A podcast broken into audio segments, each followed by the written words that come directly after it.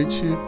21 de fevereiro de 2014, 10 horas. Estamos dando início a mais um programa Momentos Espirituais, levado até você pelo Centro Espírita Paulo de Tarso, www.cepaulodetarso.org.br. Como nós sabemos, tivemos aqui há uma semana atrás o Dr. Andrei Moreira, médico homeopata, presidente da Associação Médico Espírita do Estado de Minas Gerais, e tivemos a grata oportunidade de escutar uma palestra dada por ele na nossa casa.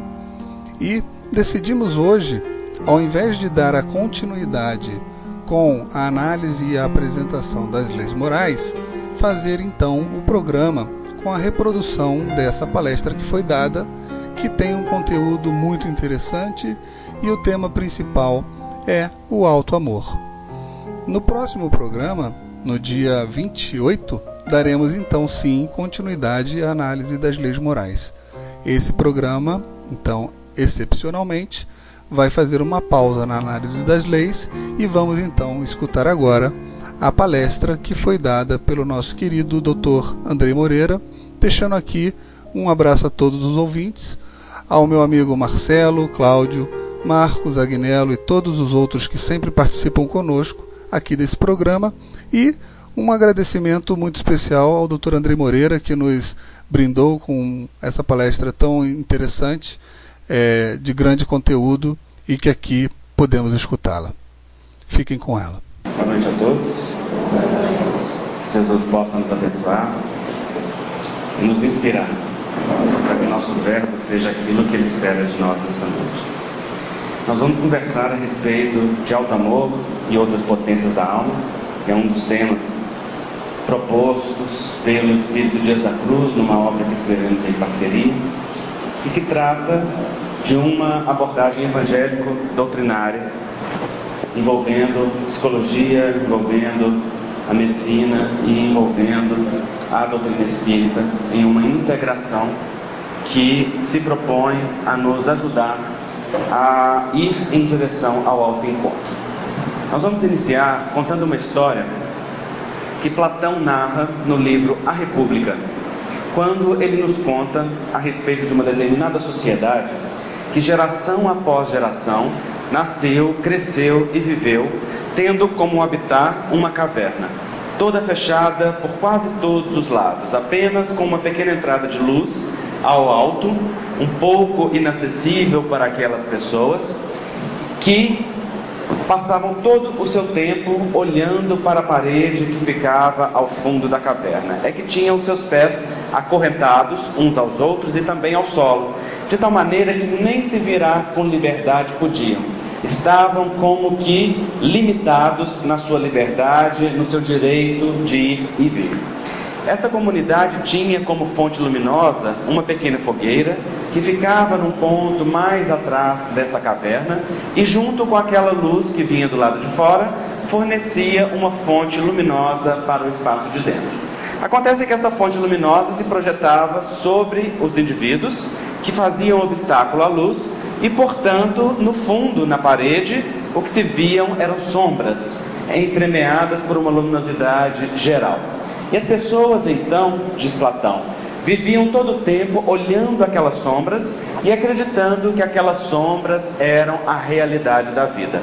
Ouviam os sons que vinham do lado de fora, as pessoas conversando, o barulho dos animais, o barulho da natureza, e acreditavam que as sombras falavam que aquelas sombras tinham vida, e como elas se movimentavam com o próprio movimento de eles mesmos, elas acreditavam que estas sombras existiam. Até que um dia, um homem observou aquela realidade e percebeu que a sombra ela pode ser uma projeção da realidade, mas ela não é a realidade em si mesma. Ele ainda não sabia disso de uma forma tão concreta, mas ele percebeu que existia algo mais para além daquela entrada luminosa. Vencendo uma resistência muito grande, ele se libertou daquelas correntes, conseguiu se desprender do solo e também daquelas pessoas que estavam ao seu lado, passou por aqueles espaços íngremes que levavam até a entrada, com muita dificuldade saiu para o lado de fora. E quando lá chegou, Ele se maravilhou. Ele descobriu sons, cores, formas, conteúdo e uma exuberância de vida tamanha que aquilo lhe impressionou vivamente. Nada nunca lhe havia sido descrito com tamanha vivacidade como eram aquelas coisas vivas e naturais que se moviam, que se mexiam, que existiam, para além da sua própria crença e da sua própria imaginação. A sua alma se encheu de deslumbre e começou a percorrer a natureza viva das coisas como a querer descortinar um universo novo, desconhecido, para além dos seus sentidos habituais. Quando a sua alma estava no êxtase das descobertas, da percepção, de algo que lhe enchia e preenchia, um fenômeno psicológico muito interessante aconteceu. Ele se lembrou que lá dentro na caverna, no escuro do oculto das coisas, olhando para as sombras que eram apenas mera representação da realidade, estava a sociedade, a família e os seres que amava. Então o seu coração sentiu o chamado. Do êxtase passou para a necessidade da partilha, porque este é o movimento que, se, que impera na alma humana. Quanto mais avança, quanto mais alcança, mais sente necessidade de voltar e de partilhar. Então ele retornou para dentro da caverna, passou por aquele buraco exíguo, desceu aquele encosta íngreme que levava ao fundo da caverna e quando lá chegou, encontrou a comunidade no mesmo ponto em que havia deixado. Todos estavam acorrentados, olhando as sombras e acreditando que as sombras fossem a realidade da vida. Então ele lhes descreveu. Descreveu o som, a natureza, os animais, as pessoas, as comunidades que existiam para além da caverna. Descreveu algo que pareceu a todos aqueles muito fantasioso, e então, aqueles homens acorrentados, limitados na sua liberdade de movimento, mas também na sua liberdade de compreensão, acreditaram que aquele homem falava de tolices e fizeram aquilo que fazem os tolos. Quando desacreditam ou quando veem que alguém vê mais do que si mesmo, tratam com ridículo, tratam com escárnio, tratam com desumanidade. Aqueles homens acorrentados agrediram aquele que se libertara e deixaram-no desfalecido no solo. Platão usa esta imagem viva da sociedade para nos falar do mundo das ideias, o mundo da fantasia e o mundo da realidade. Aquele mundo que nós imaginamos existir e aquele mundo que é e que se apresenta como sendo a realidade viva das coisas para além de qualquer capacidade de percepção ou de vislumbre do ser humano. O Espírito Emmanuel, na introdução do livro Libertação, ele vai nos contar uma história muito semelhante, que tem um fundo moral de mesma natureza. Ele nos conta a história do peixinho vermelho, que ele diz ser uma lenda egípcia.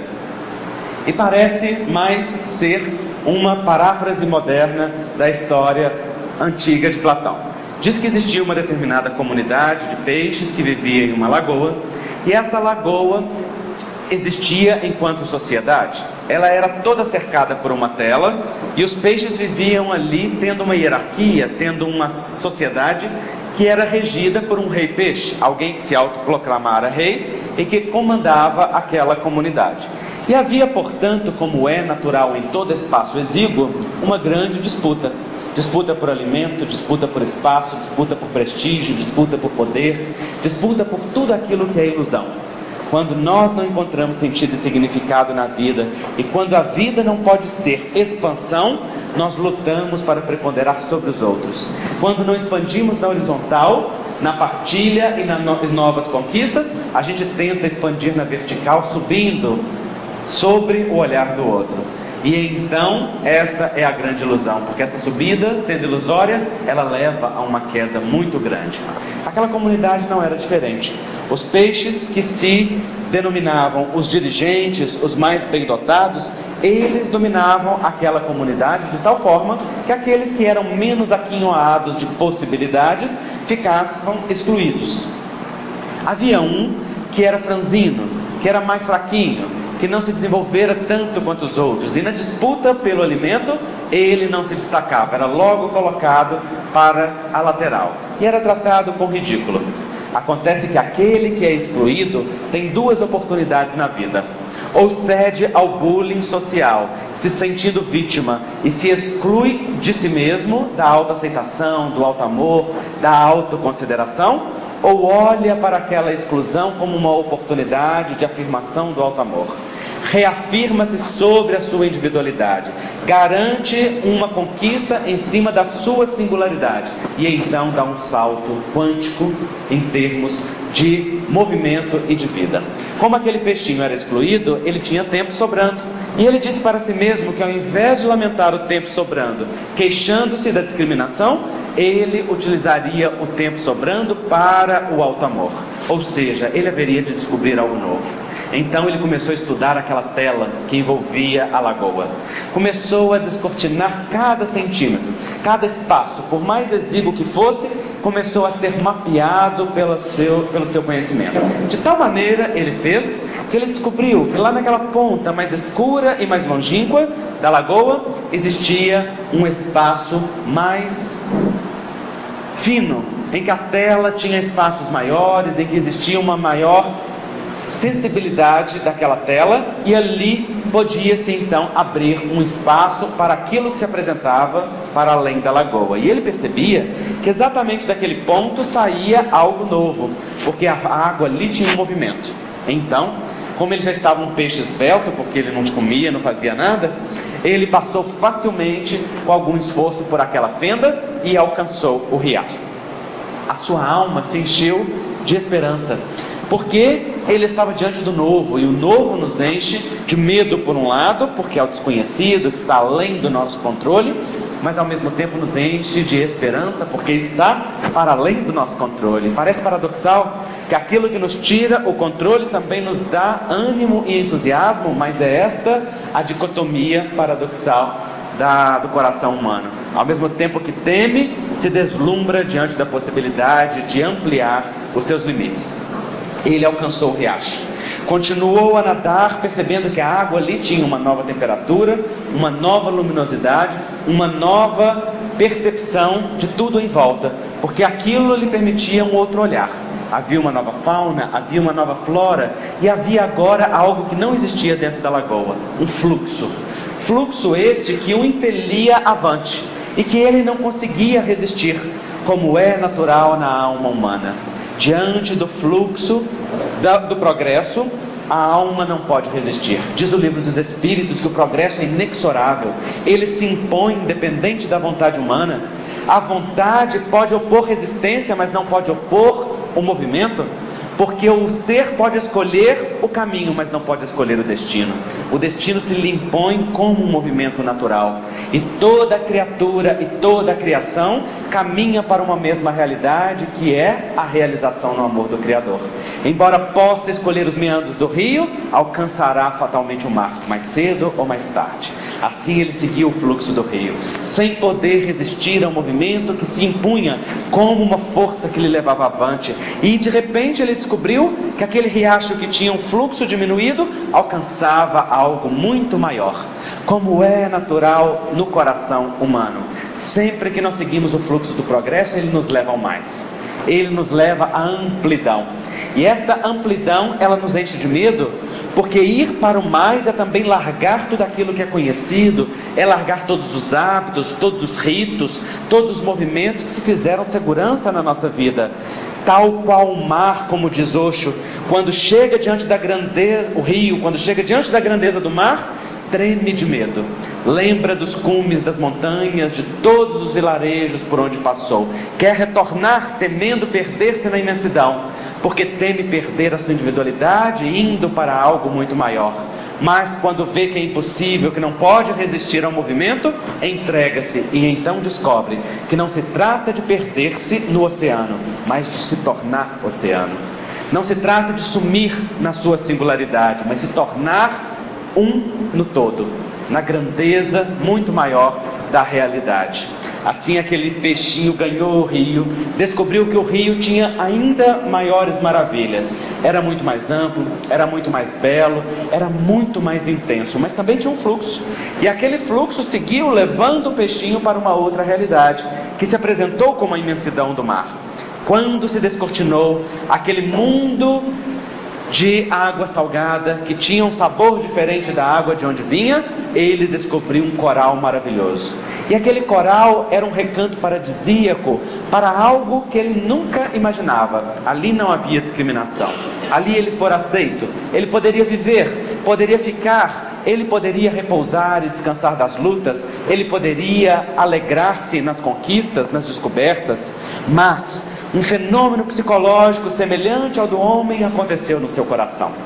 Quando ele estava no êxtase das descobertas de tudo novo, ele se lembrou. Ah, esta lembrança que não nos deixa esquecer aqueles que estão conectados ao coração. Ele se lembrou que lá, naquela lagoa exígua, limitada, pequena, vivia uma comunidade de peixes de sua natureza, aqueles que estavam ligados ao seu coração. Eram semelhantes, estavam e pertenciam à sua alma, à sua vida, ao seu coração, não podiam ser excluídos sem uma grave perda de si mesmo. E então ele desejou retornar. Desejou fazer um movimento de levar tudo o que havia descoberto para aqueles que lá estavam. Fez um movimento de ir contra o fluxo, e é interessante porque a alma humana não pode resistir ao fluxo. Todo movimento contrário ao fluxo, ele faz com que o ser perca força e poder, porque o fluxo se impõe. A liberdade dada por Deus ao homem não é de resistir ao fluxo, nem de ir contra ele, mas simplesmente de nadar a seu favor. E nadando ao seu favor, a alma humana pode escolher aonde quer aportar se na margem direita ou na margem esquerda. A verdadeira liberdade que a vida dá para a criatura. Mas aquele movimento de ir contra a corrente não era um movimento de se opor à lei, era exatamente o um movimento de fazer a lei. Era um movimento de partilha, quando a alma se engrandece e deseja partilhar. E ele voltava então não movido no desejo de afrontar uma lei natural que se colocava como um fluxo, mas ele voltava no desejo de repartir aquilo que lhe levava ao mais, para que aqueles outros também pudessem ir. Assim, ele descobriu que o rio caminhava também na direção do riacho, assim como o riacho caminha na direção do rio. E ele pôde voltar e, com um pouco de esforço, descobriu o riacho. Galgou as etapas difíceis que lhe levam para limitar-se quando a alma já está repleta de algo mais rico, mais belo, mais inteiro, e então pôde seguir sem que pudesse se perder, porque a sua alma estava conectada ao universo grandioso do mar que descobrira. Seguiu o riacho e quando lá chegou, ele olhou para a tela e então pensou no amor que o guiara. É interessante observar este fenômeno psicológico, porque ele impera em, em, na humanidade. Diz Allan Kardec em O Livro dos Espíritos, quando nos fala da escala espírita, que existem espíritos de variadas natureza, desde o mais inferior ao mais superior, e todos se irmanam e se misturam em sociedade. E diz-nos o benfeitor que aqueles que avançaram mais retornam para socorrer aqueles que avançaram menos como se o espírito, ao progredir, desejasse partilhar a sua alegria com aqueles que lhe são afetos. A mesma discussão que Allan Kardec vai ter em o livro Céu e Inferno, quando discutindo a teoria das penas eternas e dos gozos eternos, ele vai dizer: para o Espiritismo, céu e inferno não são localidades, são estados da alma. Porque, como localidade, o Espiritismo não poderia conceber a alegria eterna de alguém que fosse justo que se desse ao luxo de viver as bem-aventuranças eternas, lembrando que o seu afeto e o seu amor arde no fogo do inferno eterno por uma escolha equivocada, por uma ignorância de um momento.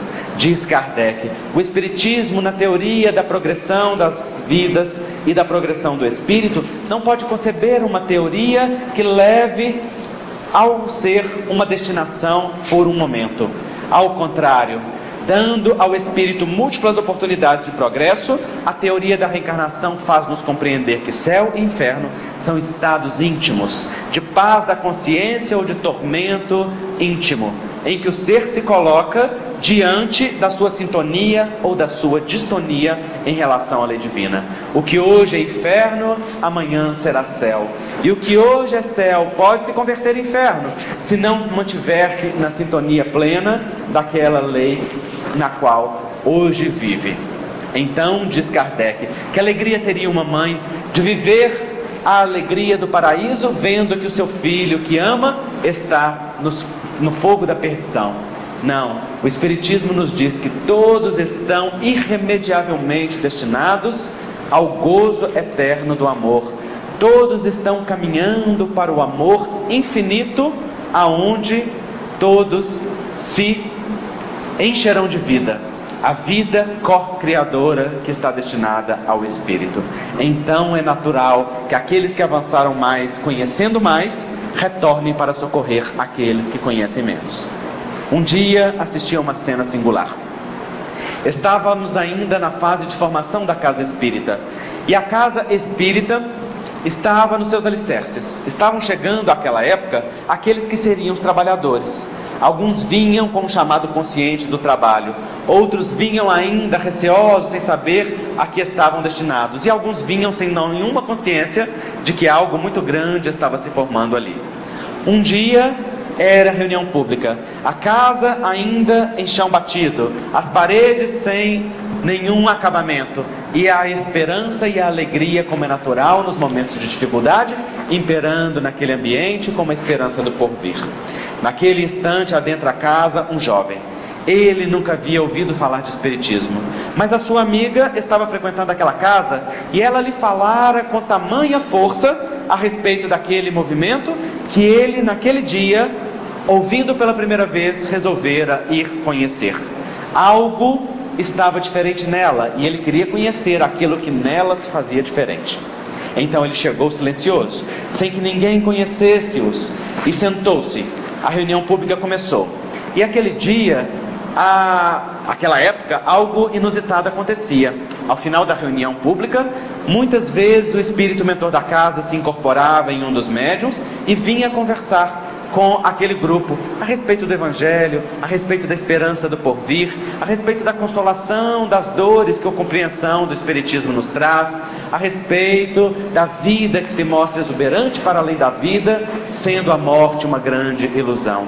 Eram preleções de otimismo e de força destinadas a formatar uma base sólida naquelas pessoas que chegavam naquela época. Então, naquele dia, foi diferente. O mentor se incorporou, mas não iniciou uma preleção.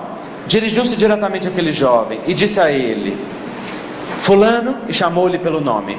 O homem então já se assustou. Ninguém ali lhe conhecia. Por que, que aquele homem que ele nunca ouvira, incorporado, lhe chamava pelo nome? E o Espírito então, dirigindo-se a ele, lhe disse: Meu filho, você vem aqui hoje trazido pela sua curiosidade para conhecer aquilo que transforma a vida da sua amiga. Ele já estava em pânico esta ela. Porque o espírito estava descrevendo a situação que havia lhe trazido. Mas o espírito prosseguia: Você vem guiado pela sua curiosidade. No entanto, eu lhe digo que não é a tua curiosidade que lhe traz, e sim o nosso amor porque a nossa alma se encontra ligada nos séculos e, particularmente, eu me encontro particularmente ligado a Ti pelos laços que nos unem na eternidade. Somos almas afins, meu filho, que vivemos juntos muitas vidas, e eu aguardo por Ti há 400 anos. Desde a última vez em que nos vimos reencarnados na terra da Inglaterra, e você escolheu um caminho que se distanciou do bem.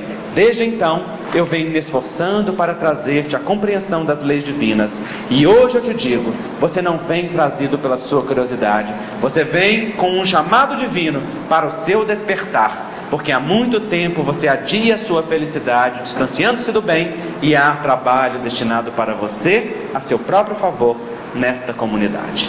Era tamanho o amor que aquele espírito lhe dirigia, que mesmo sem compreender, ele não conseguiu resistir algo lhe falava, e aquele espírito lhe fazia vibrar no coração um sentimento de amor e de dignidade, semelhante àquele que Jesus fazia vibrar no coração daqueles por quem ele dirigia um pouco da atenção e um pouco do cuidado. Então aquele espírito estava lhe dizendo: Meu filho, eu nadei em riachos mais profundos, em rios mais longínquos, em mares muito desconhecidos. Eu vi muito mais. No entanto, nosso coração, que está ligado, me pede que eu retorne e lhe busque. E eu espero pacientemente esta busca 400 anos, até que você verdadeiramente abra o coração para esta oportunidade. É da lei divina que aqueles que avançaram mais retornem para socorrer aqueles que avançaram menos. Então peixinho entrou novamente naquela lagoa, ébrio de esperança, cheio de entusiasmo, ainda desejoso de partilhar aquilo que havia descoberto e aquilo que havia percebido. Quando entrou, encontrou a sua comunidade na mesma situação. Encontrou a comunidade ainda dormindo o sono dos inconscientes, dormindo o sono da alienação, da fuga, dormindo sono do não conhecimento. Descreveu-lhes a realidade, aquele rei logo se encheu de oportunidades, porque ele viu naquela descrição daquele súdito a oportunidade de brilhar diante daquela comunidade. Convocou uma assembleia, deixou-lhe falar, e quando ele descreveu as maravilhas que existiam no riacho, no rio e no mar, todos desejaram conhecer. E então lhe perguntaram: Que é que devemos fazer para conhecer tudo isto que encheu o seu coração? E então ele lhes disse: É muito simples, basta que vocês percam peso, porque Emmanuel descreve que aqueles peixinhos eram gordos e pachorrentos. Descrição de Emmanuel. Significa que eles estavam acomodados naquela situação, que não cuidavam de si mesmos dentro da representação simbólica ali. E então, na hora que aquele peixinho disse: Basta que percam peso, mais um fenômeno universal aconteceu. Parece que a perda de peso aterroriza até mesmo os peixes. Então, logo eles ouviram falar disso, já deixaram de lado, já desistiram, já foram para o menor esforço. Quem sabe, porventura, o doutor Peixe tivesse uma pílula mágica que pudesse resolver os problemas.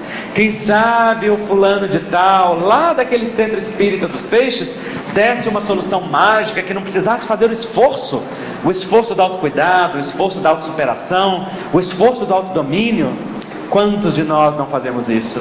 Para evitar a ação que é necessária na alma, nós vamos em busca das soluções mágicas, da pílula milagrosa, do recurso milagroso, do médium milagroso, do espírito milagroso, do padre ou do pastor milagroso, porque há de ter um poderoso que resolva o meu problema que me evite de fazer a introspecção sadia, me conhecer, me autodominar, tomar decisões, impor à minha alma os limites necessários, impor à minha vida, a vida de relação, os limites necessários, algo que mostra-se como sendo excelente.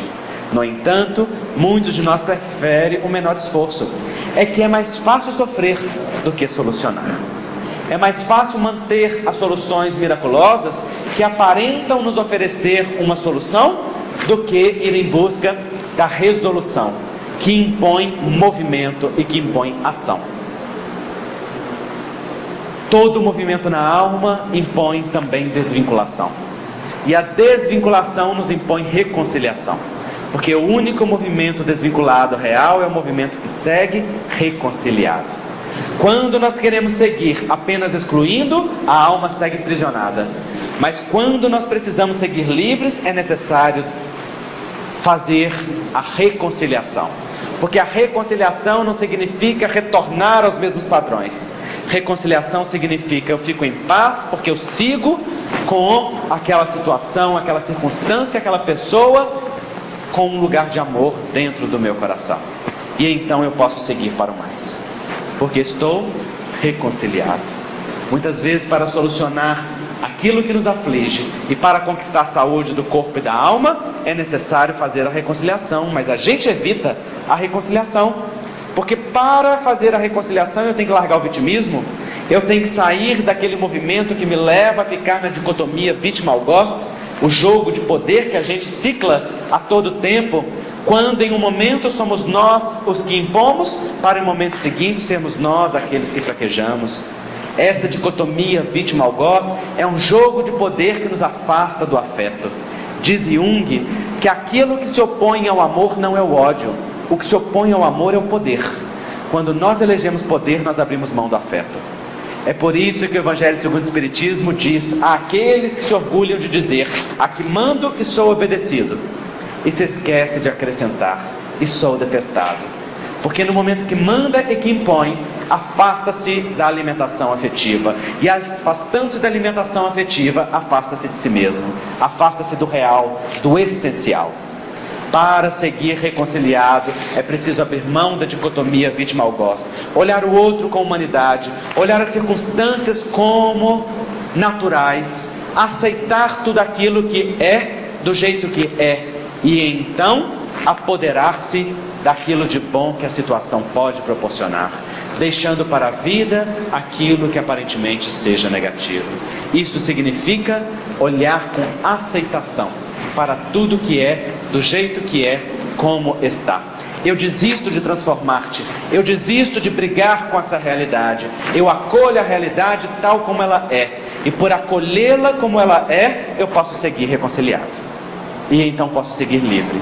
Porque se eu não aceito a realidade como ela é, eu fico preso aqui, neste momento, neste passado, nesta circunstância, nesta idealização, neste sonho, neste desejo, e por ficar preso eu não caminho, eu fico acorrentado olhando para a sombra que é uma ilusão, uma projeção, uma pálida ideia, sem poder viver o conteúdo pleno que a vida tem para dar. Ah, aquele tempo era tão bom. Mas quando eu era assim, mas quando nós éramos assim, então nós ficamos sonhando com aquilo que foi, com aquilo que poderia ser, com aquilo que queríamos que fosse. Um pouco de passado com um pouco de futuro, e então não vivemos a realidade que é o presente.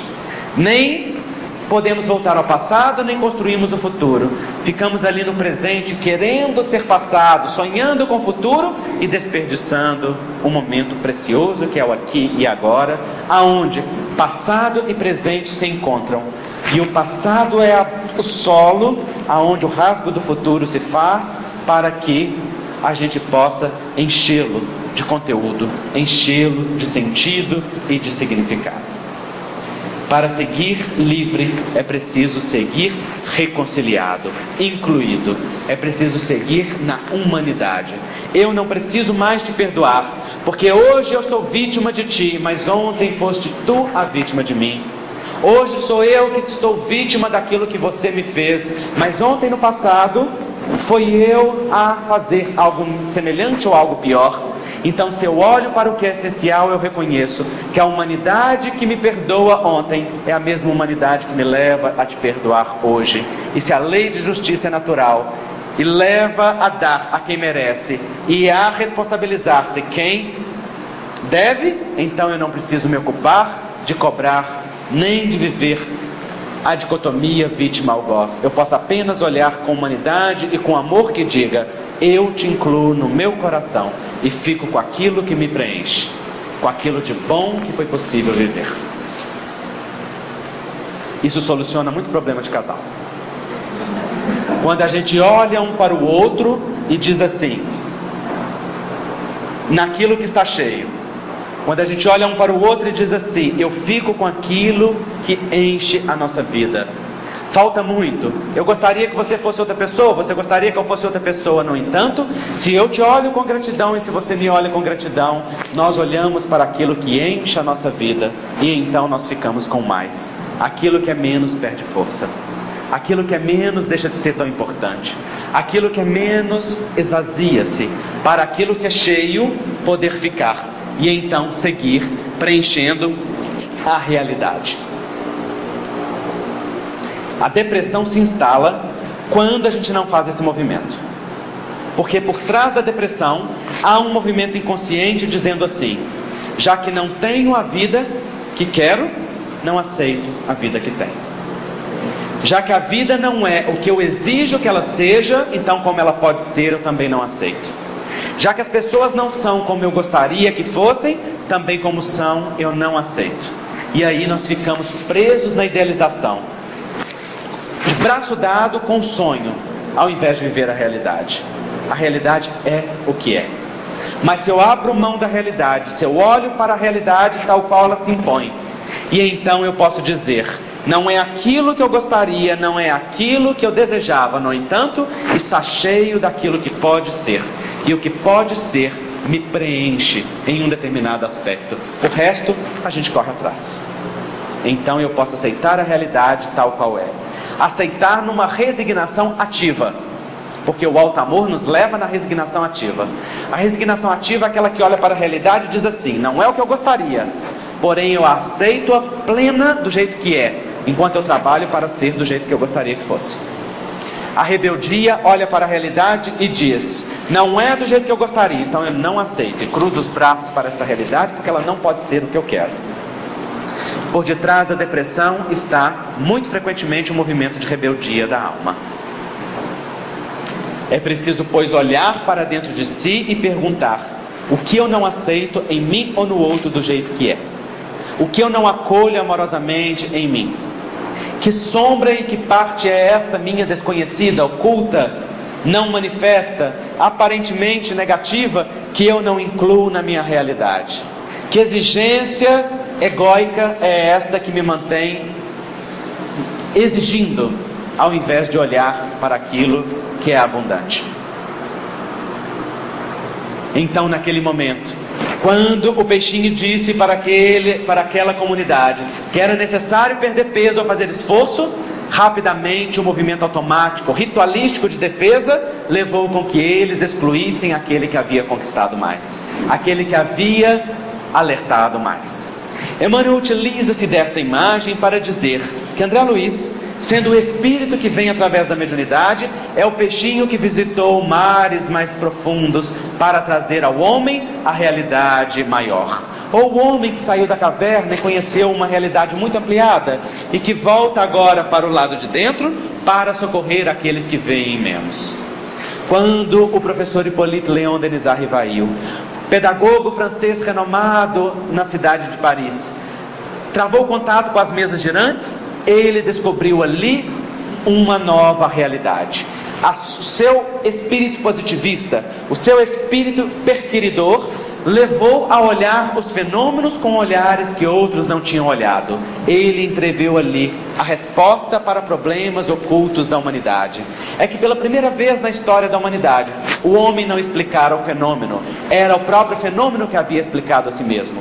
O próprio fenômeno das mesas que se elevavam, que levitavam sem o contato de nenhum objeto, haviam dito através de um alfabeto posto no chão que os agentes do fenômeno eram espíritos, seres incorpóreos que movimentavam os objetos utilizando da energia combinada daqueles que ali estavam na matéria com aqueles que estavam fora da matéria. Fenômeno singular que Allan Kardec vai explicar em O Livro dos Médiuns, quando nos diz que o fluido do perispírito do espírito associado ao fluido do perispírito do médium cria uma combinação fluídica que envolve o objeto, anulando o peso da gravidade. Algo que se vê nos fenômenos da história mediúnica dos nossos tempos. Naquele momento, o espírito inquiridor de Allan Kardec entreveu ali a realidade íntima do ser e também o chamado da sua alma, que ele disse que algo muito importante se descortinava. Ele começou então a inquirir os espíritos a respeito dos problemas filosóficos, religiosos, sociais, psicológicos que durante tanto tempo em sua vida ele havia guardado sem resposta. Ele estabeleceu através da maiêutica socrática o método de perquirição que havia de estabelecer a busca da verdade. Submetia a mesma pergunta a diversos médiums e combinava a resposta dos espíritos, de tal forma que 18 de abril de 1857 a doutrina espírita vinha à luz com o lançamento de O Livro dos Espíritos no Palais Royal em Paris, quando Allan Kardec, pseudônimo do professor Rivail, apresentava ao mundo o resultado dos ensinos dos espíritos e do seu trabalho de compilação. Naquele trabalho, os espíritos diziam: o homem não é a matéria, a matéria é a sombra que se projeta no fundo da caverna humana material. O homem é aquilo que transcende, o homem é aquilo que está além, o homem, em sua realidade, é espírito imortal. E então, naquele momento, através da mediunidade, rasgando ali o véu de Ísis que separa as dimensões e demonstrando que a vida é uma realidade e um contínuo, os espíritos vinham atestar a sobrevivência após a morte biológica, trazendo a sua identidade, trazendo a sua personalidade, trazendo o seu conteúdo e dizendo ao homem que a sua felicidade não está na realização dos seus desejos passageiros da matéria, nem na sua planificação de tudo que o universo material pode proporcionar. Eles diziam: não é o desejo que pode planificar o homem. E o Espírito Dias da Cruz nos ajuda a entender isso quando ele nos ensina que o desejo, ele é como o horizonte. Então, logo nós nos aproximamos dele, outro se forma mais longínquo. Porque o objetivo do horizonte é ser horizonte e movimentar o homem na direção de algo que está além. Assim como o desejo é combustível, que faz parte da experiência humana, mas que não dá sentido para a experiência humana, é apenas motor que leva a uma busca, a um movimento, a uma pulsão, a um sentido, não lhe dá conteúdo, não lhe dá significado. Então, logo um desejo é satisfeito, abre-se um espaço na alma para um desejo mais profundo, porque a natureza do homem é a natureza do desejo. Dizia a poeta mineira Adélia Prado: Para o tamanho do meu desejo, o mar é uma gota. Porque a alma do ser humano é desejosa e o desejo nunca é saciado. Então os espíritos diziam: não é o desejo que planifica o homem. O que planifica o homem é a satisfação dos seus sentidos espirituais, é o encontro de sentido e significado na vida diante do contínuo que se mostra para quem do fenômeno biológico da vida física para além do fenômeno biológico da morte. Aquilo que o Espírito traz é e leva consigo. O tesouro que a traça não corrói, que o ladrão não rouba, aquilo que enche o coração, porque leva-o no patrimônio do seu sentimento, da sua conquista intelectual, então diziam os espíritos: o que planifica o homem é a conquista do espírito, a conquista do coração, que se manifesta nos dois campos, o do saber intelectual e do saber moral, o do saber que leva ao conhecer das coisas e o saber que leva ao sentir de, das coisas.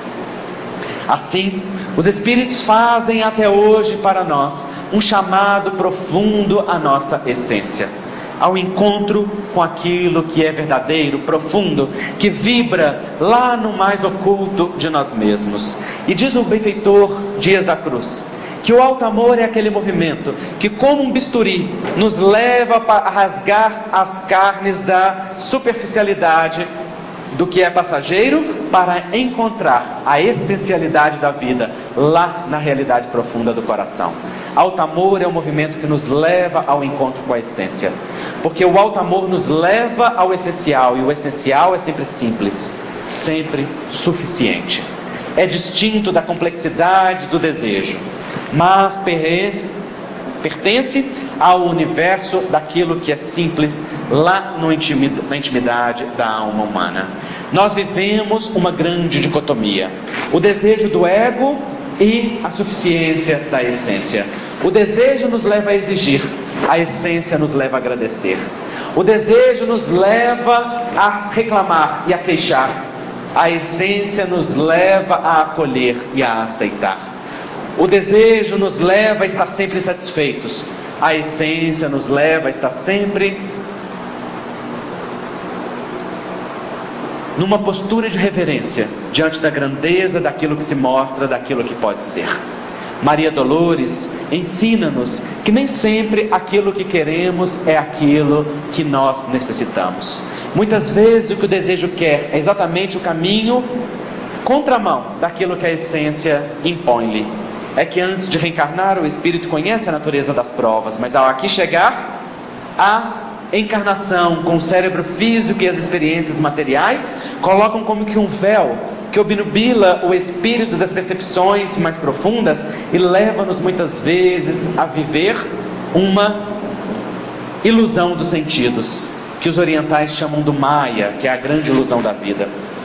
Nós acreditamos que o material é real, que então ele nos planifica e esquecemos dos deveres espirituais que trouxemos à encarnação. No entanto, toda noite, ao desdobrar, nós encontramos com os espíritos e nos lembramos das nossas dos nossos deveres, quando nós não estamos sobre o processo da fascinação espiritual, que não nos permite o raciocínio. Certa feita, em uma reunião mediúnica, um espírito se manifestou e se dirigiu a um companheiro e lhe disse: Meu filho, o mesmo companheiro que havia sido recebido daquela forma que eu lhes contei, ele disse: Meu filho, você precisa decidir porque quando você assenta-se em sua cama para orar, você nos pede uma coisa: Mas tão logo sai do corpo físico, você corre desesperado atrás de nós pedindo, pelo amor de Deus, não me atende.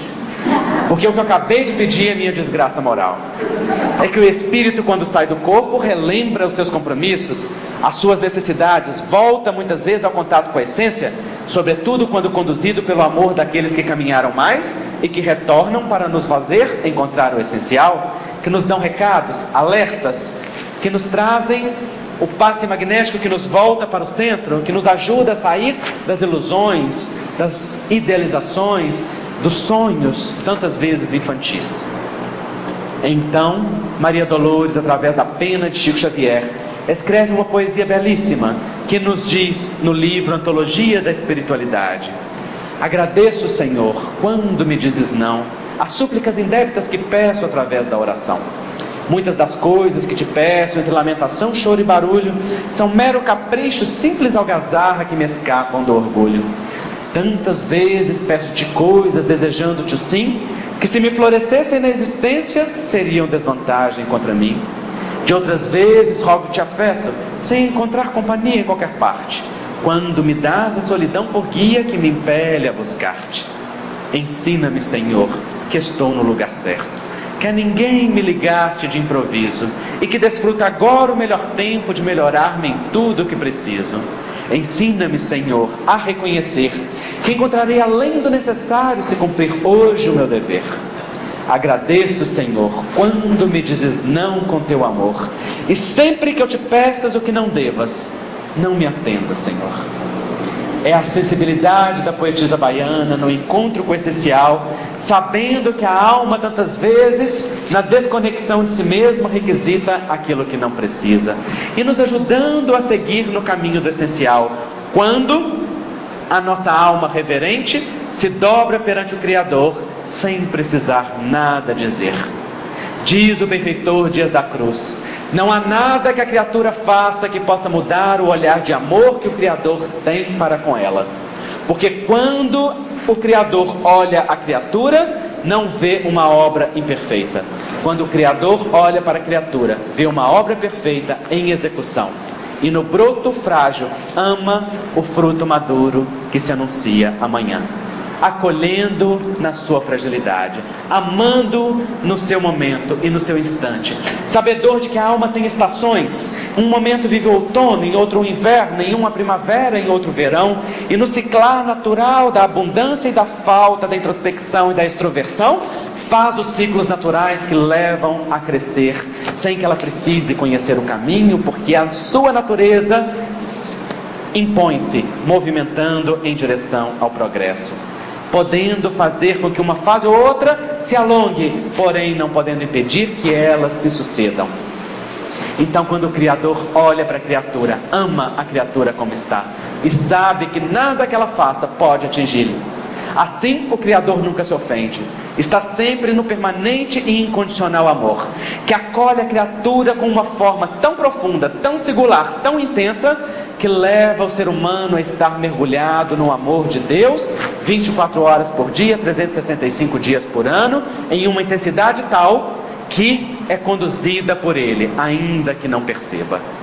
Paulo de Tarso escreveu com acessibilidade: Em Deus nos criamos, em Deus nos movemos e em Deus existimos. É Deus a realidade da vida. E esta realidade não é aquela força irascível, cheia de emoções, que um momento se compadece e em outro momento se enraivece, porque esta é a natureza das emoções humanas. Deus, diz o Espiritismo, é o amor pleno, infinito, incondicional, que não se altera, que estatuiu leis perfeitas que conduzem o universo com tamanha sabedoria e equilíbrio, que a lei é ordenada e ordenadora em si mesmo, não necessita ser alterada, ela rege a si mesmo, porque nela está a perfeição da inteligência suprema do universo, permitindo que o princípio inteligente se desenvolva para o seu destino, que é identificar-se com a fonte de onde provém.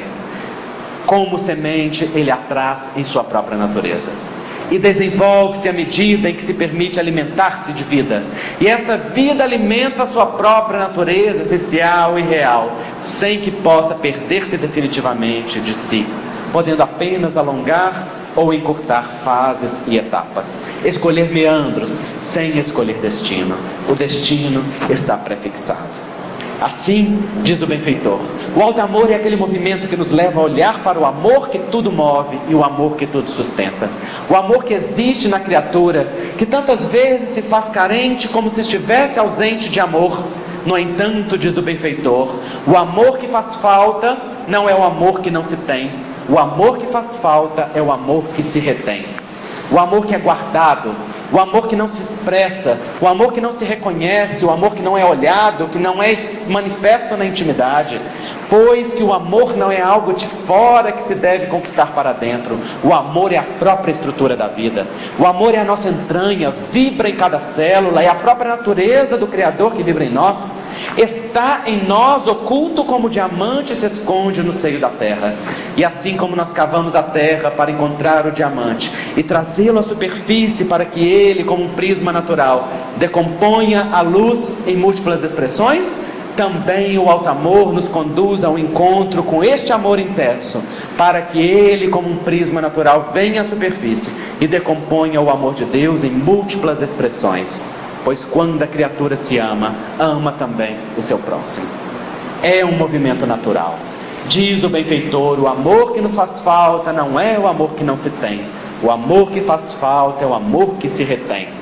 O amor que não é vivido, que não é trazido à tona, que não planifica, que não superabunda na alma, porque fica contido naquele espaço exíguo da essencialidade não olhada, não reconhecida. Quando Jesus estava com a mulher samaritana no poço, ele lhe pede água, sendo profundamente rebelde, porque ele resiste ali a dois movimentos da cultura.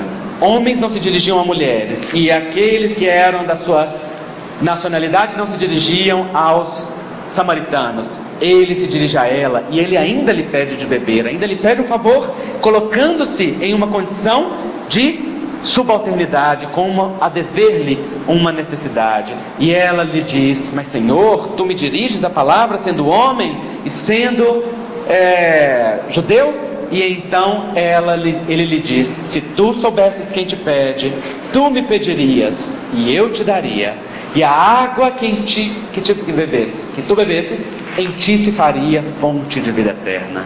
Vejam Jesus dizendo para aquela mulher: Mulher, tu buscas a água do poço, que amanhã necessitas novamente, porque esta água não é a da essência, mas eu tenho a água que é da essência. Não em mim, mas eu posso revelá-la em ti, porque olhando-te com o amor de um filho de Deus, tratando-te com a dignidade de uma mulher, de um cidadão e de um ser digno, então você pode evocar e acordar em ti mesma a força da dignidade que existe latente no seu interior.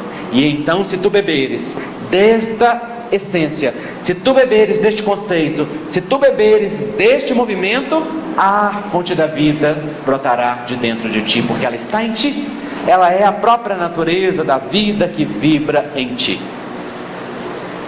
Foste casadas múltiplas vezes e agora aquele que contigo está não é teu marido, porque você não pertence a nenhum homem, tu pertence a ti mesmo, pertence à vida, pertence à existência e a tua dignidade não é a dignidade de pertencer a alguém, é a dignidade de pertencer a ti mesmo e de pertencer àquilo que te faz estar aqui e agora, vivendo como instrumento de amor da vida. Alto amor, portanto, dentro de uma visão imortalista, é aquele movimento que nos leva a buscar o que é essencial, o que é real, o que é verdadeiro, que nos despe a ilusão daquilo que é a exigência nos faz pedir, que o desejo nos faz requisitar, que nos faz brigar quando nós ficamos na dicotomia vítima-algoz disputando o poder. É aquele movimento silencioso que nos leva para dentro para sentir cada momento, pois o coração tem um sentido que nos dá a direção e nos faz, portanto, tomar o movimento de coragem. Coragem é um movimento que se impõe a partir do coração. Cor agis, ação do coração. Quando nós aquietamos para ouvir a voz interna, a coragem brota. Não sem medo, porque coragem não é ausência de medo. A ausência de medo é destemor e o destemido é suicida. porque ele é tão arrogante que se coloca diante do perigo sem nenhum medo. A coragem é o movimento do medo guiado pelo coração. Eu temo, no entanto, o coração diz que o caminho é este, então eu guio por aquilo que o coração diz e não pelo medo. O medo me preserva, mas não me paralisa. O medo me protege, mas não me dá a direção. A coragem guia o movimento na direção daquilo que é essencial. Quando nós nos aquietamos para ouvir a voz de Deus em nós, a coragem se impõe como um movimento e a alma dita qual é o sentido e a direção do momento presente. Quando nos faz ver, através dos sentidos do coração, qual é a necessidade daquele dia, daquela hora, daquele momento. Assim como a cada dia, quando despertamos, a sensibilidade da nossa pele nos faz ver se é um dia frio, normal de São Paulo ou esse bafo do inferno que está acontecendo agora. Não é? A sensibilidade da nossa pele nos faz ver se é um dia de colocar aquilo que nos encobre e nos protege ou aquilo que é leve e que nos revela. Porque o sentido da pele nos deu a direção. Também a cada dia, o sentido do coração nos diz se é necessário se proteger, se é necessário se abrir, se é necessário ir, se é necessário recolher, se é necessário falar, se é necessário calar, se é necessário ouvir, se é necessário auxiliar se é necessário estender as mãos, se é necessário recolher as mãos, se é necessário olhar, se é necessário respeitar. A cada momento, o sentido do coração dita através da coragem um movimento que é essencial. E então, o alto amor se faz em um movimento de encontro com a essência que desdobra o movimento necessário para cada instante e para cada movimento. Se olhamos os personagens do Evangelho, Vemos que Jesus fez isso com cada um deles. Acordava o Filho de Deus, resgatava a coragem, munia de instrumentalidade possível de oferecer-lhes uma nova vida, um novo olhar, um novo sentido. O mesmo que a doutrina espírita nos faz hoje.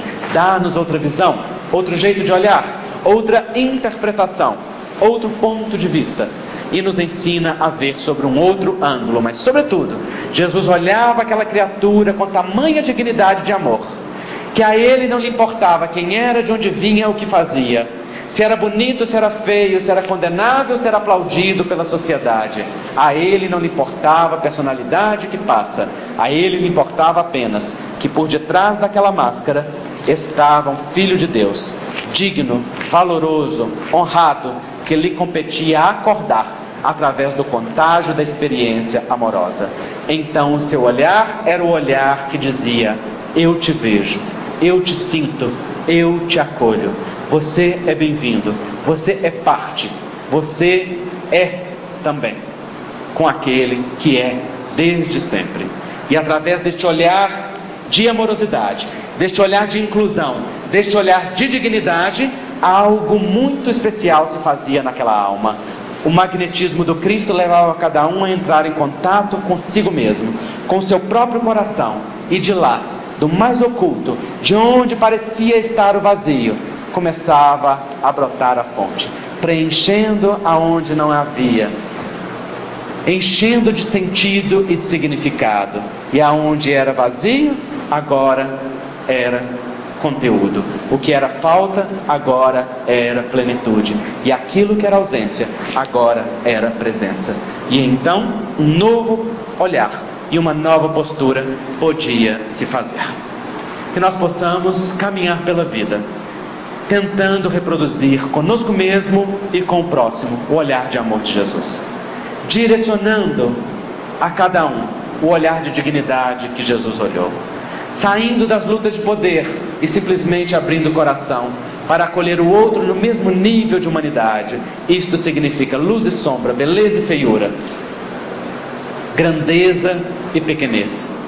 E neste movimento de humanidade que nós possamos ser profundamente divinos, porque é aí que reside a própria essência, é aí que reside um movimento essencial, um movimento que desdobra a fonte. Alto amor e outras potências da alma nada mais é do que a própria realidade divina, a qual estamos destinados e que o Espiritismo cristão, revivendo Jesus, nos convida a desdobrar através do entendimento da vida espiritual da natureza do espírito e sua íntima relação com a matéria, e através do sentimento sensibilizado para o essencial, no serviço do bem que nos leva a conectar com o belo e com o bem que vibra no universo, com a sensibilidade que se desdobra na vida vivida com honradez, na dor bem aproveitada que nos faz um ser novo e renovado em tudo aquilo que nos faz verdadeiros e essenciais. E assim, olhando para aquilo que é eterno, olhando para o que a traça não corrói, para o que o ladrão não rouba, nós podemos seguir permitindo que a vida seja, na impermanência de todas as coisas, uma eterna renovação, sem nenhuma necessidade de ter controle, mas exatamente largando o controle para que o controle seja da sabedoria divina, dizendo à vida: Não ouve-me, Senhor, porque o teu filho clama, mas dizendo à vida: Fala, Senhor, que o teu filho ouve. Diz-me qual é a tua perfeita e soberana vontade para mim neste momento da minha existência. E através de nós mesmos, a vida responde no coração, no sentimento, na coragem, no movimento essencial, direcionando para aquilo que é necessário. Não grita nos outdoors da vida, vem sutil, lá de dentro, como uma cócega na alma, falando para nós que aquele movimento é necessário, até que ele se impõe de tal forma que ele se torna fundamental. E então nós estamos cheios dele. E então precisamos dar à luz aquele movimento de coragem, aquele movimento de vida e fazer um novo momento, um novo tempo, uma nova realidade. Que a gente possa se fortalecer e que Jesus possa nos amparar neste movimento em busca do essencial. Tá certo? Muito obrigado. Se tiverem alguma necessidade, pode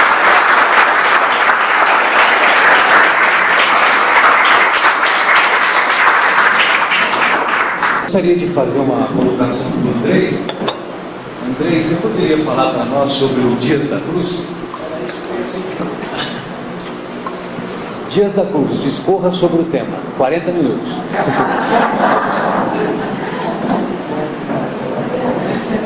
Dias da Cruz foi médico, homeopata, dos mais destacados homeopatas no Brasil. No final do século retrasado, na mesma época de Bezerra de Menezes, era parceiro e amigo pessoal de Bezerra de Menezes. Trabalhou com Bezerra na Federação Espírita Brasileira, na política e na área médica. É, quando Bezerra de Menezes era presidente da Federação Espírita Brasileira, Dias da Cruz era vice-presidente. Depois, Dias assumiu a presidência durante um, um período. Depois, Bezerra reassumiu a presidência e colocou Dias da Cruz como presidente de honra da Federação Espírita Brasileira. Então foi um espírita muito atuante, foi quem inaugurou o serviço de caridade da FEB, que existe até hoje, e foi um dos médicos que fundou o Instituto Renamaniano do Brasil, né, que é um dos institutos homeopáticos é, mais importantes que nós temos hoje, e também é, que deu é, um movimento muito importante à medicina no Rio de Janeiro. Tanto que hoje tem uma rua do Rio de Janeiro que leva o nome dele em homenagem. Né? É um espírito muito querido, a quem eu agradeço a Deus todos os dias a oportunidade de ter um contato por algum tempo, enquanto a bondade de Deus permitir, porque é um espírito muito amoroso, profundamente compromissado com o ser humano e que tem me ensinado o amor incondicional de Deus e este movimento em direção ao essencial. Né? Nós escrevemos juntos esse livro, Alto Amor e Outras Potências da Alma, que na qual a palestra de hoje está baseada. Eu escrevi a primeira metade do livro, ele escreveu a outra metade através da psicografia, através de mim. E a primeira metade fala dos personagens do Evangelho e a potência da alma que eles representam, como que eles desenvolveram e como que nós podemos alcançar. E a segunda mensagem são, a segunda parte são mensagens dele que fala da natureza divina do homem e como acessá-la. Ele também escreveu através de mim um livro de mensagens pequenininho para leitura diária, mensagens curtas, que se chama Pílulas de Esperança. E ele diz neste livro que nós devemos ingerir todo dia as pílulas de esperança que nos enchem né, do entusiasmo da vida e nos leva em direção à saúde plena. Este livro é um livro que ele dedicou aos pacientes do Hospital Espírita André Luiz, Hospital Psiquiátrico Espírita de Belo Horizonte, aonde tem a terapêutica espírita junto da terapêutica médica convencional e aonde eu trabalho como médium voluntário junto de vários outros médicos da Associação Médica Espírita de Minas Gerais, da qual eu faço parte. E é um espírito muito querido, né? Então está escrevendo mais, em breve teremos mais mais alguma coisa dele, se Deus quiser e se Deus permitir, né? Dá uma dica para a gente, para a gente desenvolver o próprio amor todos os dias, para a gente lembrar de fazer esse exercício, talvez ele tenha vivido. Deixarmos de ser crianças espirituais, né? Tem muitos, na verdade. A gente pode fazer visualizações criativas que nos ajude a ir ao encontro do essencial. Quando a gente visualiza a gente mesmo, né, como um ser divino, quando a gente exonera da mente as interpretações equivocadas a respeito de Deus, a respeito do Criador, né, das ideias de punição e recompensa, que são ideias que nos distanciam dele quando a gente olha para ele só como amor incondicional. Isso é uma visualização que ajuda. Mas tem um movimento essencial para ir em direção a nós mesmos, ficar no centro e seguir a vida. Que é quando a gente olha para o amor mais profundo que existe na nossa vida e o único que é verdadeiro. Qual é a relação mais importante da nossa vida? É a relação com quem? Com quem? nessa encarnação, qual é a nossa relação mais importante é com quem? Conosco mesmo, não é não. Com a família, quem é da família? Isto. Nossas relações mais importantes na vida são com os nossos pais. E são as relações muitas vezes mais menosprezadas. Na relação com os nossos pais é onde nós vivemos mais exigência e onde nós desconectamos da fonte. Porque nós só conseguimos sentir Deus profundamente quando nós aprendemos a nos curvar diante das representações de Deus nesta encarnação. E é através dos pais que o amor de Deus se expressa para nós aqui. Quando os pais se uniram num gesto de amor ou não, porque para nós não faz diferença, é só um plus, mas não faz diferença. Eles nos deram algo muito essencial, que se chama vida. E essa vida é algo tão grande, é algo tão gigante, é algo tão infinito que coloca os pais num lugar de honra e de grandeza que eles jamais perdem. Isto significa que a única postura que ajuda o filho a seguir livre para a vida é quando ele fica na postura da gratidão. E a gratidão é aquele movimento que olha para os pais sem nenhuma exigência e sem nenhuma crítica, somente se enchendo daquilo que é cheio somente se enchendo daquilo que é presente. Quando nós saímos da gratidão e vamos para a crítica, a gente sai do lugar de filho e vem para cá, ó. Porque a crítica é um jeito de dizer eu sei mais, eu posso mais, eu sou mais. E consequentemente a gente desconecta. O filho nunca é mais que o pai. Na hora que o filho der muito certo na vida, vai ser quase tão bom quanto os pais. Mas nunca se iguala. Por quê? Porque aquilo que os pais deram é tão grande, mas tão grande, mas tão infinito, que não tem nem como a gente retribuir. A única forma de agradecer os pais é como? Honrando eles. E honrar eles significa o quê? Tem muita gente que acha que honrar os pais é o seguinte. Bebê, vem cá. Por favor. Meu pai e minha mãe. Então eu estou aqui, diante deles. Recebi tudo. Né? Você ficar com vergonha, não, pode abraçar. Meu pai e minha mãe. É teatro. Já está com vergonha. Ele está fazendo a constelação Então, familiar. Isso, né? exatamente. Então, estou aqui, diante do meu pai e minha mãe. E, é, e foi muito bonito isso que ele fez, porque a postura bem conectada de um casal é essa. Quando o masculino acolhe o feminino. O masculino é rocha, o feminino é água. O masculino é ordem, o feminino é conteúdo. A rocha da segurança, o feminino abarca e dá conteúdo. Enche, e enche tanto que inclusive controla a rocha. Se tiver a sabedoria da água. de saber ser maleável e fluido. Porque se quiser ser rocha como a rocha, não funciona. Então esse movimento é muito bonito, esse é um movimento de casal. Então, aqui estão os pais. É daqui que eu vim. É daqui que veio a vida. Eu recebi tanto deles que o meu sentimento de dever e o meu sentimento de, ah, de algo, de dever algo a eles, me leva muitas vezes a ficar aqui, ó, cuidando deles, olhando para eles, como se eu pudesse retribuí-los. Mas aquilo que eles me deram é tão grande que é impossível. Por mais que eu faça aqui, eu nunca vou dar o suficiente. Porque o que eles deram é grandioso demais. E isso, inclusive, aqui irrita os pais. Quando a gente fica aqui cuidando deles, querendo fazer por eles aquilo que eles deveriam fazer. Porque se eu fico aqui assim, olha, pai, você não cuida da sua saúde. O senhor está indo no médico? Eu devia estar indo no médico. Não, pelo amor de Deus, né, pai? Senhor não está fazendo exercício? O que, que é isso? Ô, mãe, eu falei para a senhora, mas mãe, o que, que é isso? Essa fala é de quem? Você fala de filho? Não. Não, de quem que é essa fala? Dos pais. Dos da- pais. Dos pais de quem? Daquelas criaturas ali. Dos pais dos pais, não é? Então esse é o lugar dos avós. Quando a gente faz isso, nós estamos tomando o lugar dos avós. Por quê? Muitas vezes por crítica. Porque a gente acha que os avós são incompetentes, não são suficientes para os nossos pais. Ou faltaram, ou não deram. Ou nós não acreditamos que esses dois aqui são capazes. E aí a gente toma o lugar deles. Isso não muda a vida deles, não, mas acaba com a nossa. Não muda aquele que veio antes, mas acaba com aquele que vem depois. Então esse movimento não ajuda.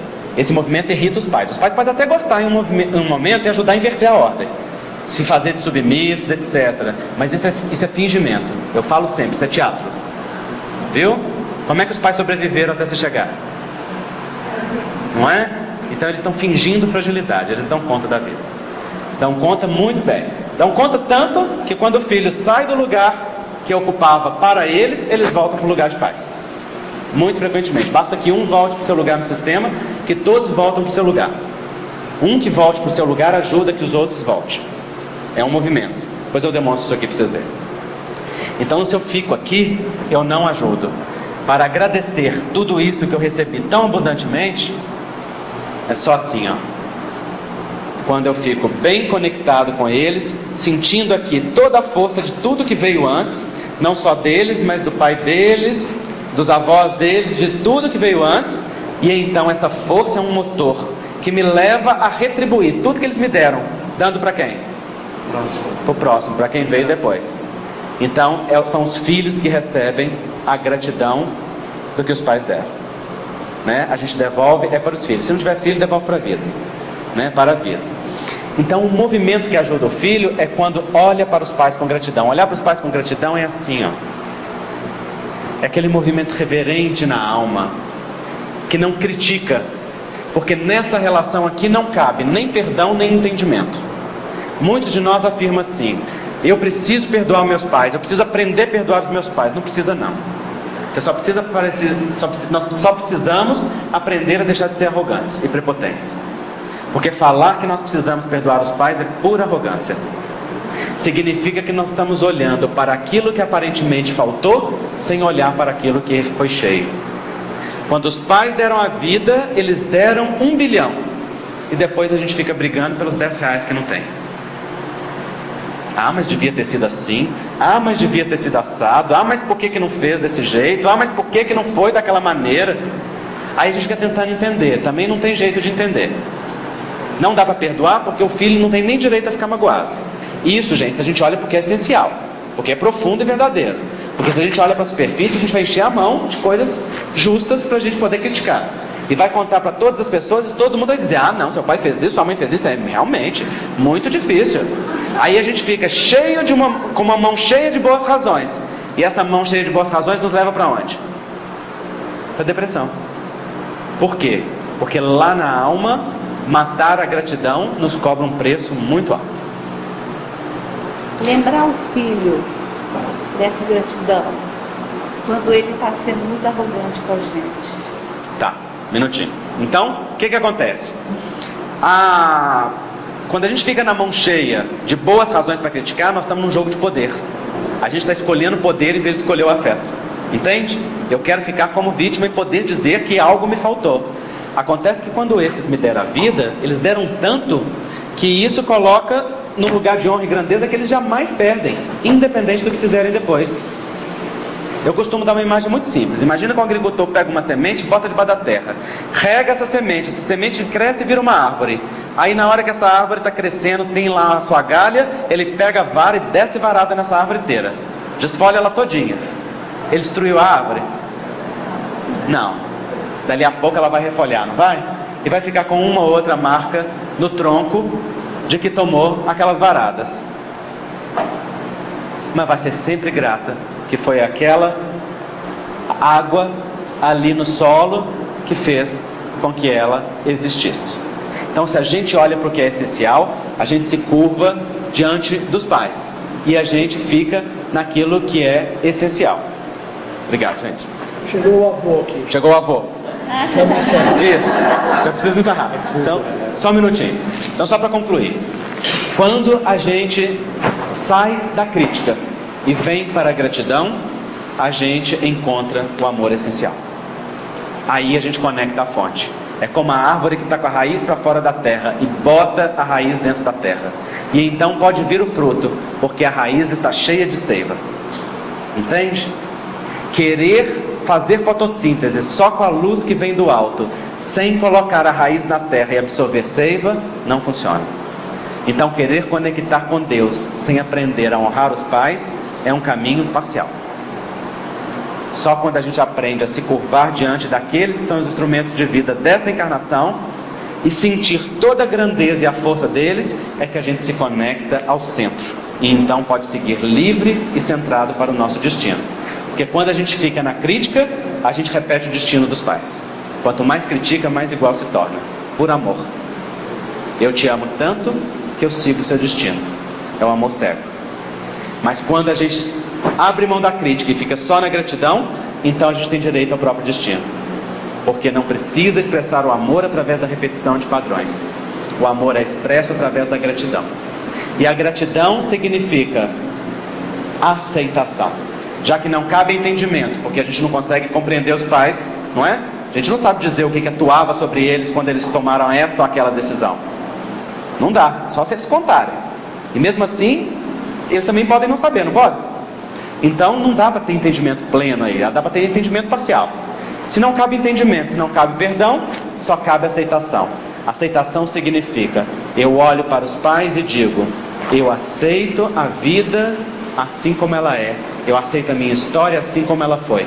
E quando a gente aceita a vida tal qual ela é, tal qual ela foi, tudo vira uma grande força, até aquilo que é aparentemente negativo e então a gente pode seguir cheio.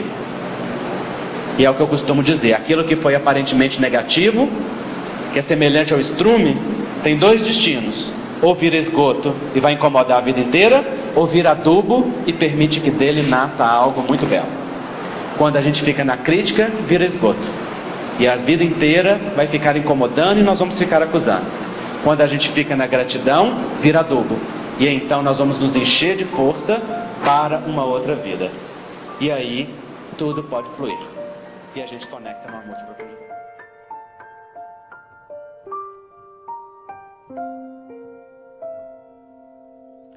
Pai, sempre quando a chuva cai, sinto o cheiro d'água e terra, vejo o sol por trás da serra e me lembro de você. E quando eu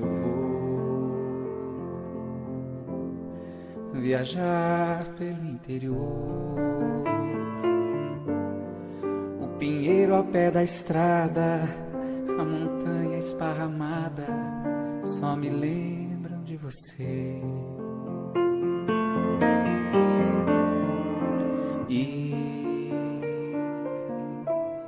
na distância do luar. Nessas noites estreladas, nas manhãs iluminadas, eu não posso esquecer. Pai, sei que já sonhei demais. Hoje eu quero a tua enxada capinando na roçada dos meus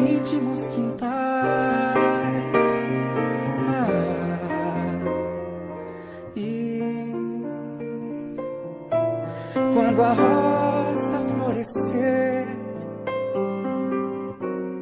e alguém vir de passagem, hei de ser uma paisagem que só faz lembrar você.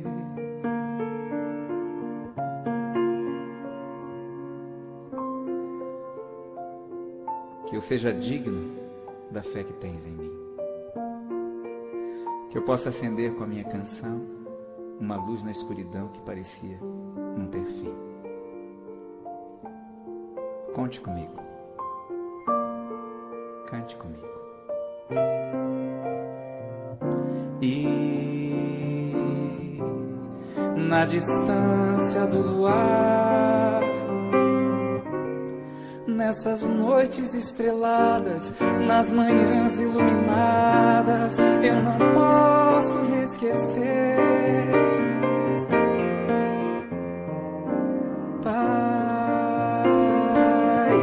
Sei que já sonhei demais. Hoje eu quero a tua enxada capinando na roçada dos meus íntimos quintais. E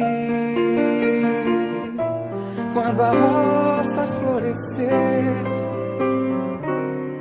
e alguém vir de passagem, hei de ser uma